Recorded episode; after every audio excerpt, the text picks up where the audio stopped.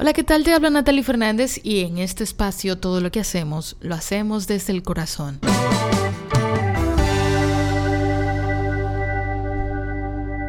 Yo recuerdo que un día simplemente escribí cosas que yo quería hacer. No hacer, sino ser. Y en ese entonces yo tenía en mi cabeza el tema del tiempo. No se me salía el tema del tiempo. El saber que yo voy a morir, saber que yo no soy eterna en esta tierra y, cuando tú te haces consciente de eso, de, de, que tú te vas a ir, de que un día no vas a estar aquí y de que este día, por ejemplo, es un día menos que tú estás en esta tierra. Entonces tú comienzas a hacerte consciente y tú empiezas a decirte, ven acá, entonces, ¿qué yo voy a hacer con este tiempo que yo estoy pasando aquí? ¿Qué yo quiero ser? Que yo quiero experimentar, que yo quiero sentir, que yo quiero darme, que yo quiero dar.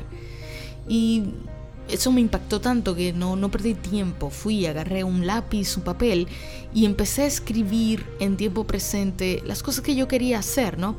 Eh, yo soy amorosa, yo soy compasiva, yo soy paciente, yo soy misericordiosa, yo soy abundante. Tú sabes, todas esas cosas que son muy bonitas, eh, cosas muy buenas y que cuando tú le escribes ahí y suenan tan espectaculares y tú te dices, ay, qué hermoso, qué romántico, ay, yo soy así ya, gracias Dios por hacerme así. Pero ahora que tú has pedido eso a la vida, tú tienes que esperar que la vida te ponga en situaciones donde tú tienes que ser eso que tú dijiste que eres. Si tú dijiste, ah, yo soy paciente, ¿Cuándo tú vas a probar la paciencia si no es cuando se necesita mantenerte eh, en, un estado de calma mientras tú estás esperando? Si tú dices que tú eres amoroso, ¿cuándo tú vas a probar ese amor? ¿Cuándo tú vas a probar que realmente eres amoroso? Si no es cuando se te pone en una situación en la que quizás tú no tengas muchas ganas de dar amor. Pero ahí, cuando te duele, cuando tu ego te dice, dile de todo, Dile, todo lo que se merece. Ponlo en su sitio. Ubícalo.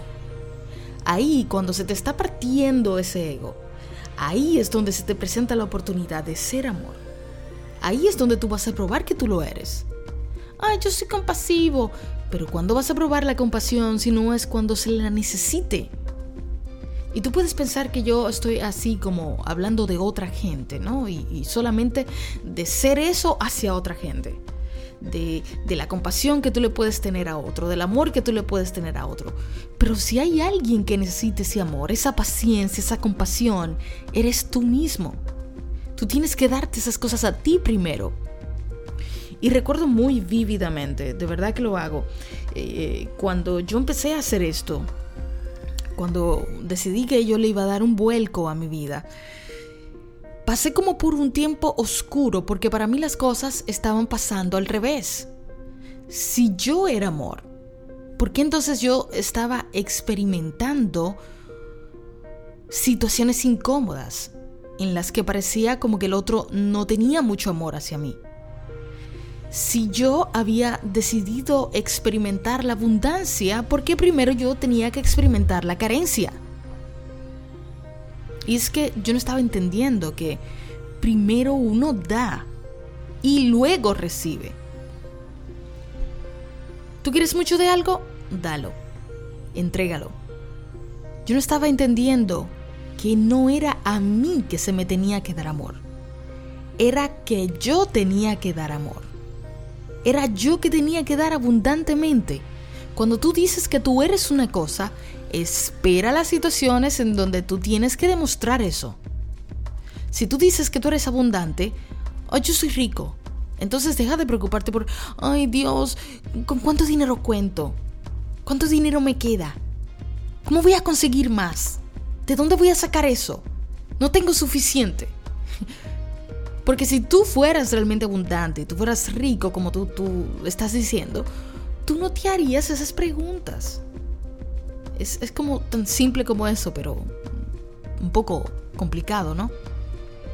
Cuando uno empieza a hacerlo.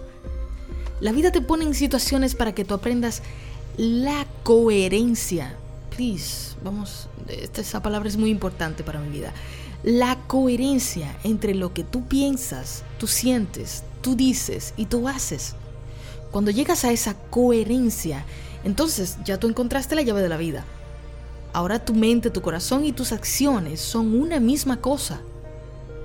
Porque yo creo que basta de saber las cosas intelectualmente, pero no experimentarlas. Tú has venido al mundo a experimentar y tú lo estás haciendo. Pero pregúntate si eso que estás experimentando te gusta. ¿Me gusta esto que estoy experimentando? ¿Me estoy regalando mi mejor versión? ¿Estoy dándole al mundo mi mejor versión? ¿Estoy regalándole a mi familia mi mejor versión? ¿Estoy regalándole a mi pareja mi mejor versión? ¿Estoy dándole a mis hijos mi mejor versión? Enfréntate a tu verdad. Y ve si donde tú estás ahora es donde te gustaría terminar tu vida.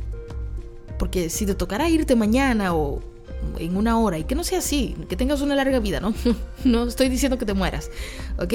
Pero si te tocara irte, tú estarías feliz con la forma en la que tú manejaste tu vida, tus pensamientos, tus emociones, tus palabras, tus acciones.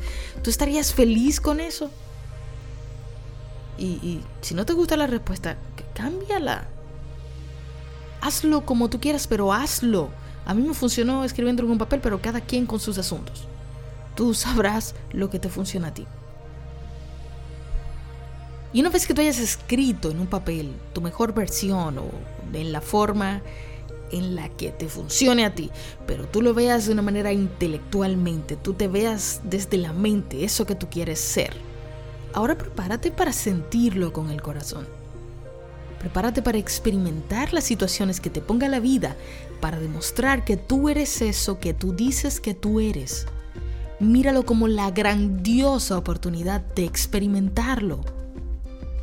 Y aquello que tú quieres ser, serlo primero contigo, luego con los demás. Y disfruta el camino. Hazlo hasta que esto se convierta en tu naturalidad, hasta que te salga solo, hasta que ya no sea ningún esfuerzo, Compórtate como si tú ya eres eso que tú has dicho que eres. Y espera lo mejor desde el corazón.